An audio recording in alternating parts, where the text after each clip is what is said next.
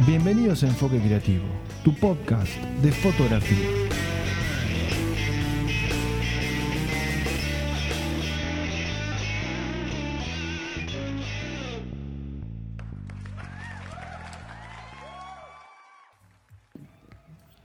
Bueno gente, bienvenido a un nuevo episodio de Enfoque Creativo, tu podcast 100% orientado a la fotografía. Mi nombre es Carlos y en esta oportunidad vamos a estar charlando con un fotógrafo español que a través de sus imágenes y, talleres, workshops que dicta y, bueno, y ha dictado a lo largo de toda Europa, logró posicionarse en lo que a mí respecta como un referente dentro de uno de sus estilos. Eh, además es eh, youtuber, hay algunos que le gustan que digan youtuber, otros que le gustan que digan que tiene un canal de YouTube hace más de 5 años con más de 70.000 seguidores. Es usuario Fuji, desde hace un tiempo. Así que bueno, le vamos a dar las bienvenidas a Robert Thomas. ¿Cómo andas, Robert? Hola, muy bien. ¿Cómo estás tú, Carlos? Bueno, bueno, la verdad que antes que nada quiero agradecerte por el tiempo y la predisposición por haberte sumado a este podcast. Nada, oye, eh, muchas gracias a ti por invitarme, por darme la posibilidad de compartir este ratito contigo y con tus oyentes y, y bueno, aquí estamos para charlar un poco de fotos. Es más, eh, nos olvidó decir, eh, la intro de tu podcast es fotos, fotos y fotos. Sí. Eso cuando, cuando lo digo, alguien siempre me hace un comentario que lo odia y cuando no lo digo, siempre hay alguien que le dice que lo echa de menos. Así que. yo soy de esos que lo echa de menos. Yo soy de esos que lo echa de menos. Genial. Eh, Robert, la primera pregunta, a ver, a lo mejor nos encontramos dentro del, canal del podcast, hay gente que a lo mejor no te conoce, no ha visto tu trabajo. Eh, si te tendrías que presentar brevemente, ¿quién es Robert? Bueno, pues yo soy, como has dicho, un fotógrafo de aquí de Zaragoza, de, España. Soy fotógrafo freelance, eh, me dedico a lo que es el reportaje fotográfico, tanto para, para eh, empresas y marketing, pero tengo también una rama de, formación en la que llevo ya cuatro años invirtiendo mucho tiempo, mucho trabajo y con la que pues voy realizando eh, diferentes workshops y diferentes talleres fotográficos pues por, prácticamente por las eh, principales ciudades de, España y, últimamente también algunas de, Europa. Ahora, pues eh, con el tiempo que estamos un poquito más en casa de lo habitual, pues estoy metiéndole más fuerza al tema de los cursos online, los masterclass online y básicamente pues, em, eh, pues a mí lo que me apasiona es la fotografía de, calle, que es con la que yo pues básicamente he aprendido, he conseguido afinar mucho mi estilo, mi, visión fotográfica y con la que la verdad es que me pues considero que no solo es un estilo que me gusta, que practico, sino que me ha hecho mejor, mejor fotógrafo y por eso estoy ahí. Bien, genial, sí.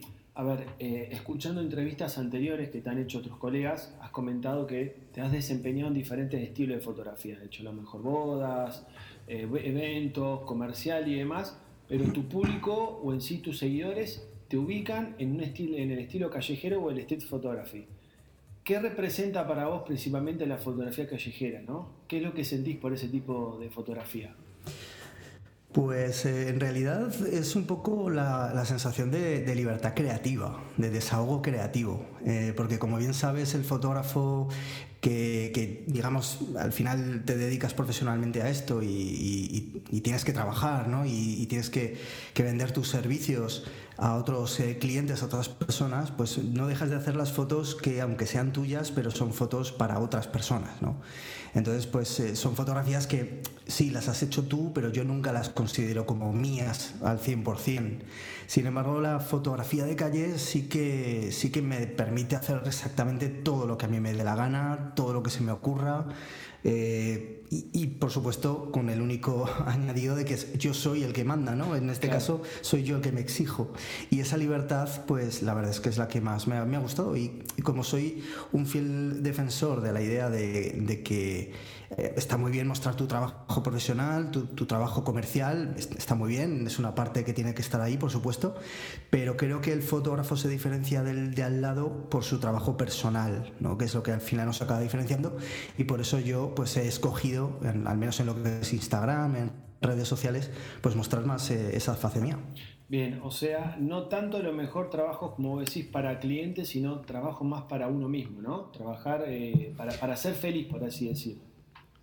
Sí, eh, a ver, está claro que, pues, que es un poco eso, ¿no? Que, al final, si tú tienes que hacer pues, una boda, ¿no? Que comentábamos, pues si tienes que hacer un, un reportaje, un evento de, de, una empresa, que tienes que hacer cualquier cosa, bueno, está claro que tienes que, que ganar dinero pero sí que es verdad que a la hora de presentar tu trabajo, si solamente presentas ese, ese trabajo que has eh, realizado en unas condiciones determinadas, con unas, eh, con unas premisas determinadas, que muchas veces el trabajo para empresas prácticamente pues estás haciendo el trabajo que quieren que hagas, pero no el que tú quieres hacer.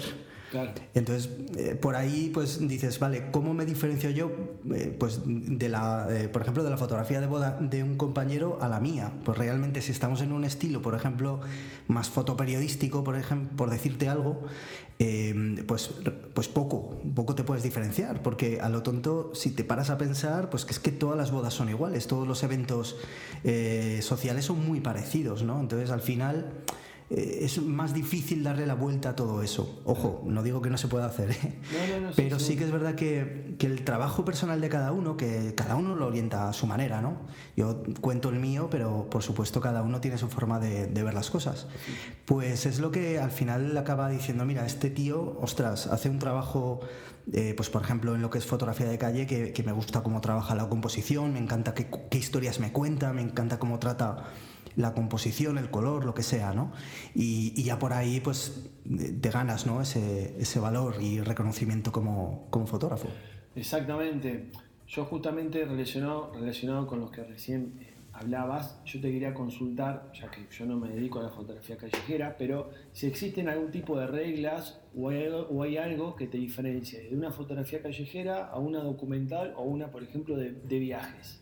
¿Hay alguna regla, algún, común denominador? Pues esto es un. la verdad es que es, una, es interesante porque es difícil a veces diferenciar entre pues, un estilo y otro, ¿no? Realmente la fotografía de calle es como una, una etiqueta muy, muy grande que para mí puede englobar pues, una fotografía más documental en la que tú pues, decidas contarme a través de tus fotos de calle lo que sucede en tu ciudad, lo que sucede en tu pueblo, en tu barrio, en, donde sea, ¿no? Eh, mientras que también puedes escoger ser más, incluso te diría más eh, surrealista, más abstracto. ¿no? De tal manera que tú decidas eh, utilizar los elementos que hay en la calle, utilizar incluso fuera de contexto elementos como pueden ser pues se me ocurre pues eh, texturas de pared, eh, no sé, no, tiene por qué haber personas, por supuesto. Pues eh, digamos que coger eso o tomar esos elementos y llevártelos a un terreno pues incluso más pictórico, ¿no? Por eso cada uno pues te encuentra su voz de una manera en la fotografía de calle que yo la considero muy amplia. Sin embargo, es verdad que la fotografía documental como digamos como la entendemos todos, se acerca más al fotoperiodismo. Entonces el fotoperiodismo sí que te obliga, digamos que tiene esas reglas, ¿no? Te obliga a contarme realmente lo que estabas viendo, lo que estaba sucediendo. Em, y te limita. Personalmente creo que te limita creativamente, porque claro, estás con esas, eh, con, esas normas, ¿no? De tú lo que tienes que hacer, pues es contar lo que ves, ¿no? Y explicarlo de la mejor manera. Mientras que la fotografía de viajes, pues tal vez sea una fotografía más amable, más eh, en la que se conjugue el paisaje, que se conjugue la gastronomía, que, se, que, hablemos también de retrato, que hablemos... Pero eh, realmente también se acercaría más a lo que es explicar cómo es un lugar, a cómo ves tú o cómo interpretas tú las sensaciones que te provoca un lugar, que eso creo que al menos en mi caso lo haría a través de la foto de calle. Exacto, además eh, la libertad que te da la fotografía callejera es que lo puedes hacer tanto con el móvil como con tu cámara, o sea, capturás el momento con cualquier eh, equipo, por así decirlo. Sí, a, veces muchas, bueno, la mayoría de las veces le damos mucha importancia al, al, equipo, ¿no? A las cámaras, a los objetivos. Y es cierto pues que como, a ver, son, son herramientas, ¿no? Son, son herramientas que necesitamos los fotógrafos pues para tomar fotos. Pero es verdad que, que al final, digamos que la fotografía de calle pues es como lo que empezaba a contar yo al principio, ¿no? Es una fotografía que, que es para ti, o sea, es una fotografía que por definición no es comercial y que salvo que estés buscando pues un tipo de fotografía en la calle pues eh, más fine art o, un poquito más pictórica pensando en hacer ampliaciones etcétera pero en el momento que, aparecen personas o, en el momento que aparecen lugares eh, privados pues eh, automáticamente esas fotografías no se pueden vender, no, no, tienes los derechos, por lo tanto no los puedes vender. Entonces es una fotografía que te la tienes que tomar como, como un desarrollo personal como, como artista, ¿no? Entonces, eh, ¿qué, equipo necesitas? Pues con el que te sientas más cómodo, porque al final lo que cuenta no es esa, mm, ¿cómo decirte? Esa perfección técnica ¿no? de, la densidad de los píxeles, por decirte, sino lo que, lo que cuenta es eh, lo que te transmitan esas fotos, la, melancolía que te transmitan, la alegría, la diversión, el romanticismo, bueno, al final yo creo que eso es lo bonito ¿no? de la fotografía. Exacto, exacto. Y, justamente te iba a preguntar si lo que es fotografía callejera, ¿sos más de capturar lo que se llaman momentos robados o sos de interactuar con la gente antes de fotografiar? Yo nunca, eh, siempre prefiero hablar después, porque considero que se pierde la espontaneidad al final cuando, cuando tú estás con tu cámara de fotos y ves una situación ¿no? que, se puede estar dando delante de ti, en el momento en que, imagínate, ¿no? levantas la mano, hola, eh, perdona, ¿puedo hacerte una fotografía? ¿Puedo estar aquí y tal? Pues automáticamente esas personas, eh, por muy dispuestas que estén, que la mayoría de la gente está dispuesta, no, no, si entras con una sonrisa, con una educación, con respeto, nadie tiene problema y pues van a posar. Entonces, claro, ahí ya no estás eh, reflejando tal vez un poquito eh, eso que tú habías visto, eso que te había llamado la atención eh, de primera vez, sino que ya estás haciendo una foto de una situación más forzada, más pues diferente, ¿no? Entonces yo siempre prefiero pues hacer la fotografía y si se da la circunstancia, pues, pues no tengo ningún problema de, interactuar con la gente, eso, eso sin problema.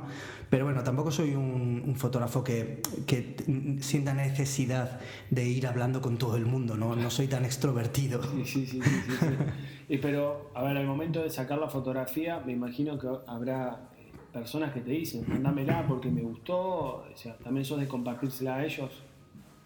Pues realmente eh, a veces no, pues se da muy pocas veces eh, este, este hecho. O sea, no te creas tú que, porque por lo general cuando fotografías en la calle y sobre todo pues lo que te comento vas, vas con respeto, vas con educación y, y, tú lo que no quieres es molestar a nadie, ¿no? O sea, tú, ya no es cuestión de que te vean, no es cuestión de, eh, es cuestión de naturalidad y, y de hacer las cosas rápido primero de todo porque no quieres molestar.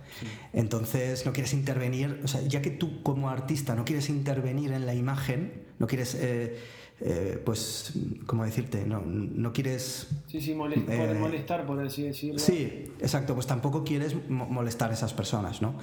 Entonces, pues bueno, generalmente nadie, nadie se, ni se da cuenta ni nada, porque todo el mundo va a su como decimos aquí, todo el mundo va a su bola, ¿sabes? A nadie le importa, a nadie le importa prácticamente eh, pues el de al lado, ¿no? Sin embargo, pues alguna vez que sí que te, sí que me te ven o lo que sea, pues con una sonrisa ya está. Y a mí me ha pasado un par de cosas curiosas. Una de ellas es que hace años yo lo que hacía era que llevaba llevaba tarjetas, eh, bueno, y, sigo llevando, ¿no? Tarjetas eh, mías y cuando pues alguna vez quería interactuar con alguien o le pedía una foto o, lo que sea, o me decía, anda, mira, estás haciendo fotos, sí, sí, mira, yo soy Roberto Más, aquí tienes mi tal, mi página web, etcétera. Pues, y yo le decía, si quieres, yo te mando la foto, porque obviamente se las enseña, les enseñaba con la cámara la foto. Ah, pues hoy me, gusta mucho, yo te la mando, no hay ningún problema, encantado de la vida, pero escríbeme tú. Ah. ¿Sabes? O sea, Claro, yo no decía, no, dame tu correo, no, no, no, yo no, pierdo el tiempo ahí, yo te doy mi tarjeta y escríbeme tú. Jamás me escribió nadie. Eso, jamás. Entonces, al, final es, como nosotros, como fotógrafos en, la calle o fotógrafos de calle, como que te sientes muy importante, ¿no? Y dices, ostras, estoy aquí haciendo arte, estoy haciendo fotos a la gente, ¿qué tal? Cual? A la gente le da igual, a la gente lo único que quiere es que no te metas en sus historias, que no le molestes demasiado y que te marches cuanto antes para que ellos sigan haciendo lo que quieran. Claro, sí, sí. Eso, eso es la, lo de siempre. Y ni, ta- ni tampoco, perdón, ni tampoco te pasó de, de, de a lo mejor que vos hayas publicado en las redes alguna foto y, y alguien te haya dicho, che, yo estoy en la foto, ese soy yo, nadie. Pues me pasó hace poco, eh, lo he contado alguna vez, porque me pasó este mes de marzo. Eh, aquí en España pues empezamos la cuarentena esta el 14 de marzo y justamente esa semana yo publiqué una fotografía que, aparecía, pues bueno, aparecía... Era, como un juego, ¿no? Era, eh, para que te- os hagáis una idea, era a la derecha era como una especie de, dibujo. Que estaba de perfil como si fuera un señor con un bombín, Sí. pero era, era un dibujo, era una silueta negra, y por el, por el pasillo de al lado pues eh, aparecía un, un hombre así como pensativo mirando, mirando hacia la silueta justo en el momento en el que pasaba a su altura y, y- y me, bueno, a mí me, encantó la escena porque parecía eh, Watson de Sherlock Holmes. Claro, con el bombín y todo eso. Y, y, bueno, yo la publiqué y hubo un chico que en comentarios en Instagram me puso, anda, mira, ese es mi padre. Y además era, era en mi misma ciudad, era en Zaragoza. Digo, ostras. Y le escribí, le escribí por supuesto, y, y le dije, ostras, eh, qué alegría que, que alguien se haya reconocido porque el 99,9% de las personas que pueden verse en mis fotos jamás se van a ver en ellas. Claro. Y claro, dicho así con esa alegría, ¿no? Dice, oye, por favor, escríbeme que te la voy a mandar y, y enséñasela a tu padre, a ver si le gusta.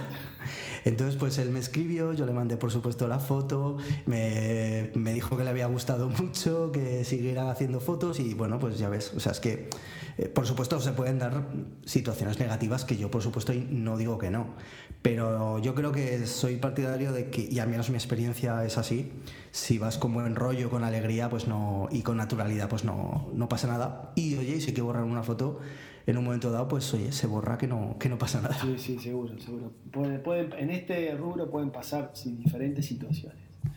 Eh, escuchándote, bueno, un poquito entrevistas que te han hecho y demás, eh, tengo entendido que con respecto al equipo has pasado por Canon, eh, has pasado por Nikon y ahora sos usuario Fuji.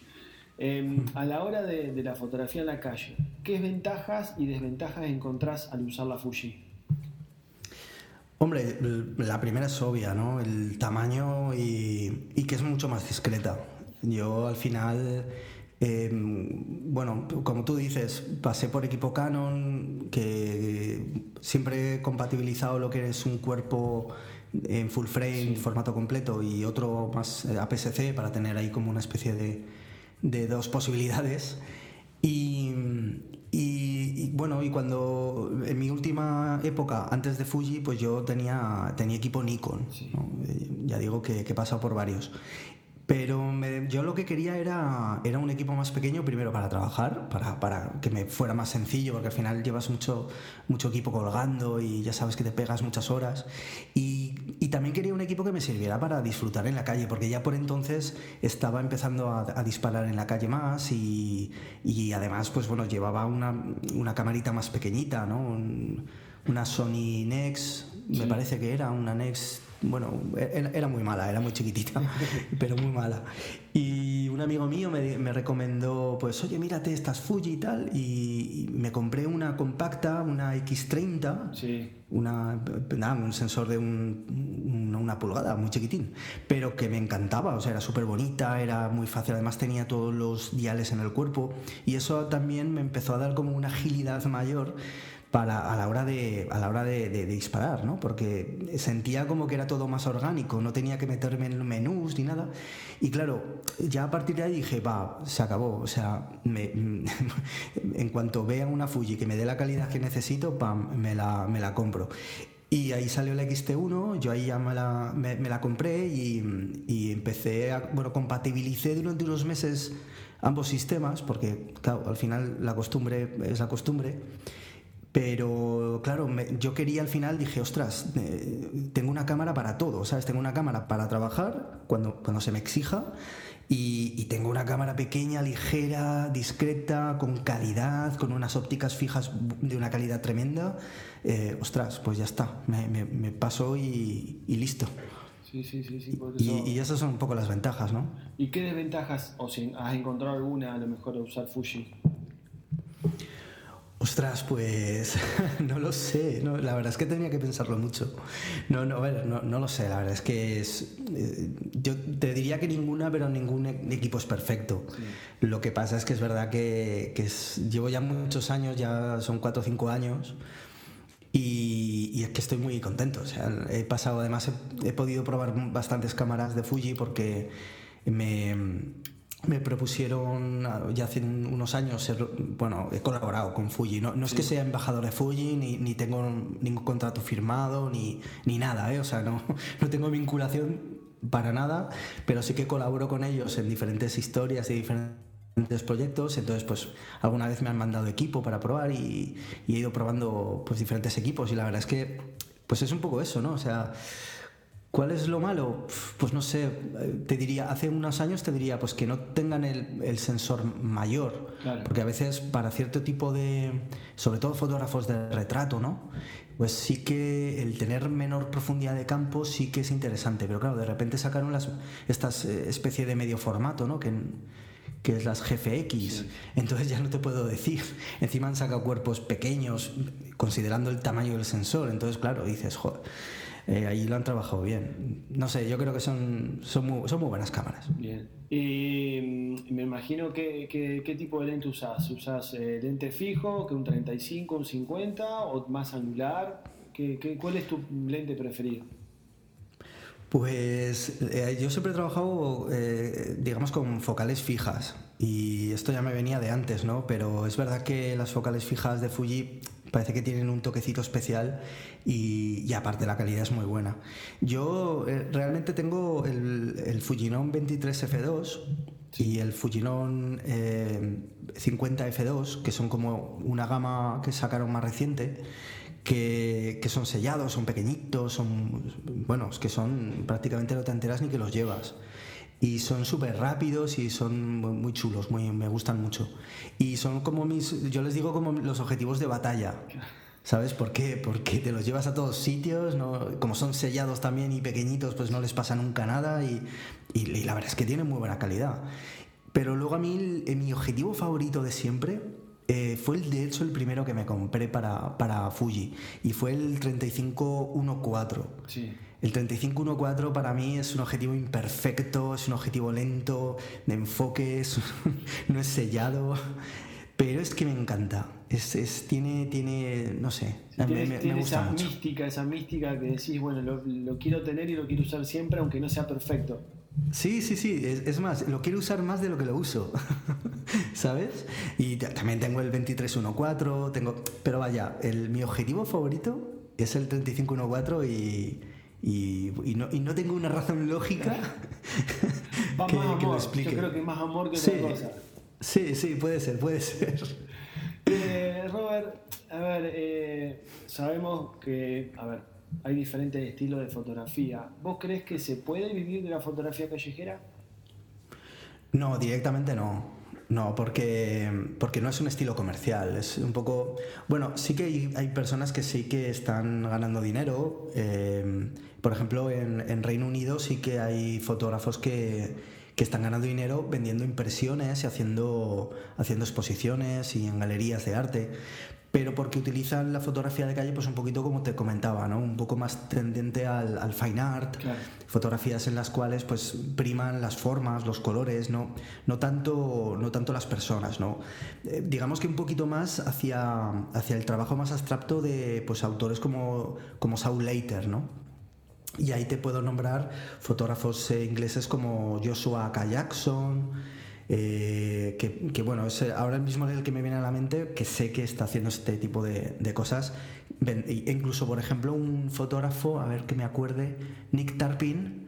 Nick Tarpin también es un fotógrafo que, mm, si bien no vende, o, bueno, sí que vende, pero no, no, gana tanto dinero vendiendo copias, sí que comercialmente ha utilizado su forma de fotografiar en la calle para que eh, le contraten en empresas de marketing y de publicidad de cara a simular escenas, ¿sabes? Eh, para cartelería o para, para, web, ¿no? O sea que, que, al final. Yo creo que aún así mi, mi consejo para toda la gente que, que quiera eh, meterse en. Exacto, que quiera comenzar es que, que primero de todo piensen que, que, la fotografía de calle es pura libertad y que es pura diversión y que se lo tienen que tomar como tal. Que es un, eh, yo empecé como un entrenamiento porque la calle pues te lo da todo pero no te da nada porque es un caos. es un caos que además no controlas, ¿no? Y precisamente por eso, pues te obliga mucho a trabajar y te obliga mucho a aprender de la luz, a aprender de cómo se mueven las cosas. Y, además de, pues bueno, de que te puede ayudar para mejorar como fotógrafo con ese entrenamiento, pues, eh, pues la verdad es que te puede, te puede llegar a dar muchas más cosas. O sea, pero directamente como tal, pues yo creo que es difícil. Sí, a, lo mejor utilizarla como vos mencionabas anteriormente, como un medio para lograr otro objetivo. Es decir, bueno, yo a través de la fotografía callejera puedo lograr entrar a empresas que quieran que eh, replique la foto que vieron. exacto, exacto. Sí, sí, sí, sí. Eh, la verdad, bueno, eh, para ir finalizando un poquito el podcast, ya sabes, bueno, sé que, tenés alguna serie de compromisos, así que tampoco te quiero demorar. Ahí nos estuviste comentando un poquito los consejos que le darías a, a, las personas que quieran iniciar en este estilo. ¿Vos qué recomendás? ¿Fotos impresas o tenerlas guardadas en un disco?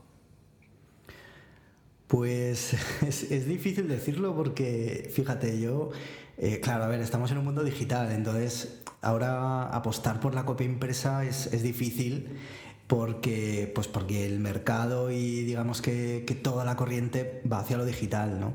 Pero a mí siempre me ha dado la impresión que, puedo estar equivocado, ¿eh? por supuesto, pero siempre me da la impresión que las fotografías que de verdad importan, eh, que importan a lo largo del tiempo, ¿vale? Las, fotos que perduran son las fotos que tienes impresas. Entonces, mm, a raíz de eso, yo, por ejemplo, pues estos eh, últimos días, como hemos, bueno, hemos tenido que estar más en casa, o, tenemos que estar más en casa, pues he podido llevar a cabo un proyecto que tenía en mente hace tiempo, que, que es un poco de cara a mi hija. Yo tengo una niña de 5 años y, claro, yo siempre he pensado, digo, ostras, eh, ya sé que voy a guardar mis fotos, ya sé que mis fotos van a quedar en algún disco duro, ¿no? O, por supuesto van a estar por ahí repartidas en copias de seguridad y, tal. Pero yo tengo la sensación de que para que mi hija sepa exactamente cómo fotografiaba yo, pues eh, necesito, necesito eh, fotolibros. Entonces, cada año mm, he empezado a hacer como una antología de, año por año las fotos, no sé si mejores, pero sí las fotos que, que a mí me han ido representando pues mi, cambio, ¿no? mi forma de, ser o, mi forma de fotografiar, ¿no? que al final es un poco lo mismo. Y, y cada año pues voy organizando uno, los, los mando a un laboratorio a imprimir y y ahí los voy teniendo, ¿sabes? Los voy y se van llamando pues instantes para Elisa, que se llama mi hija, ¿no? Entonces, yo creo que eso eh, no sé si si toda, por supuesto no todas las fotos, pero sí que es bueno y sano de vez en cuando hacer un poquito de trabajo de edición y, bueno, tener tener como tu propia tu propia fototeca, ¿no? Sí, sí, yo creo que es importante porque a ver, como toda tecnología puede fallar, se puede romper, se puede perder y creo que el hecho de tenerlo impreso le, da ese toque a lo mejor nostálgico, el hecho de agarrar el fotolibro, tocar el papel, dar vuelta a la hoja. Eh, creo que tiene su, su, mística, volviendo un poquito ese tema, ¿no? Sí, es, que, es como más orgánico, ¿no? Es como que, que la foto la puedes tocar, ¿no? Es, es diferente, es, no sé.